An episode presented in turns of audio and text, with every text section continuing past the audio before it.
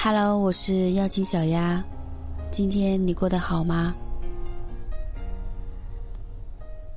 在一段感情中，尽管我们都希望一直这么甜甜蜜蜜下去，可是在这之前，彼此之间还是会有很多的争吵和矛盾。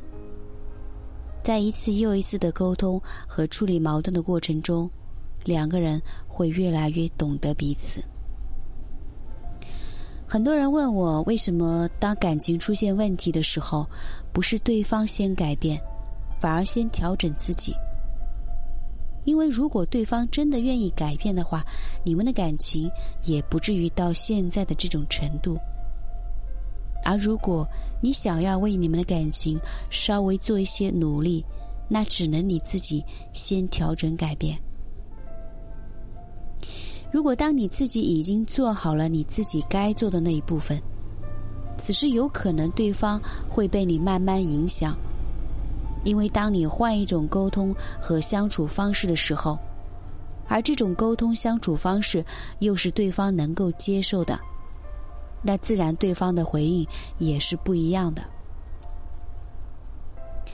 但也有可能，对方依然不会做任何的改变。比如，这个人是一个特别自私的人，这个人也有可能早已对你没有任何的感情。在一次又一次努力得到糟糕的结果以后，你会慢慢变得越来越失望。以前还愿意争吵。但现在却变得越来越沉默。愿意花力气争吵，说明还在乎。最怕的是无尽的沉默。很多人在害怕感情中有矛盾和争执，其实这是任何一个情侣夫妻都会经历的一个阶段。在这个阶段中，两个人会慢慢找到适合彼此的沟通和相处方式。两个人如果愿意吵架，说明彼此之间还是有感情的，还在乎着对方。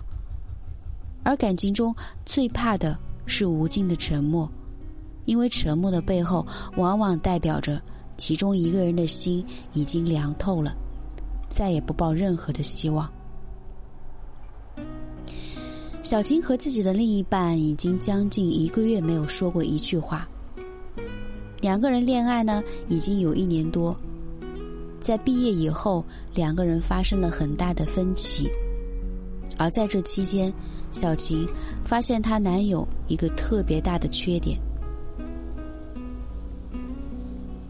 曾经两个人之所以相爱，是因为男人在追求的过程中表现的特别细心、温暖，所以慢慢感动了他，最后答应了男人的追求。一开始彼此相处非常不错，但是在毕业以后，小青发现她和男友的思想有着很大的差异。试问，谁不想过更好的生活？虽然在此之前，小琴知道男人家的条件并不是特别好，但是基于男人对于她的爱，她觉得只要两个人愿意一起努力，那未来一定会越来越好。但最后才发现，她的男友是一个妈宝男，而且还特别没有上进心。在一开始发现时，晴儿还抱着希望，希望男人能够和自己一起拼搏出一个未来，因为晴儿并不想过一个一眼就能够看到未来的生活。但是试了很多次以后，男人依旧表现的特别没有上进心，而且还理直气壮的说：“现在生活不是挺舒服的吗？”要那么努力干嘛？一段感情最怕的不是两个人一起前进，也不是两个人停滞不前，而是一个人希望向前走，但是另外一个人却不愿意做任何的努力。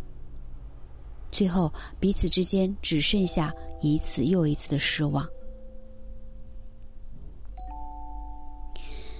两个人在相处的过程中，也许。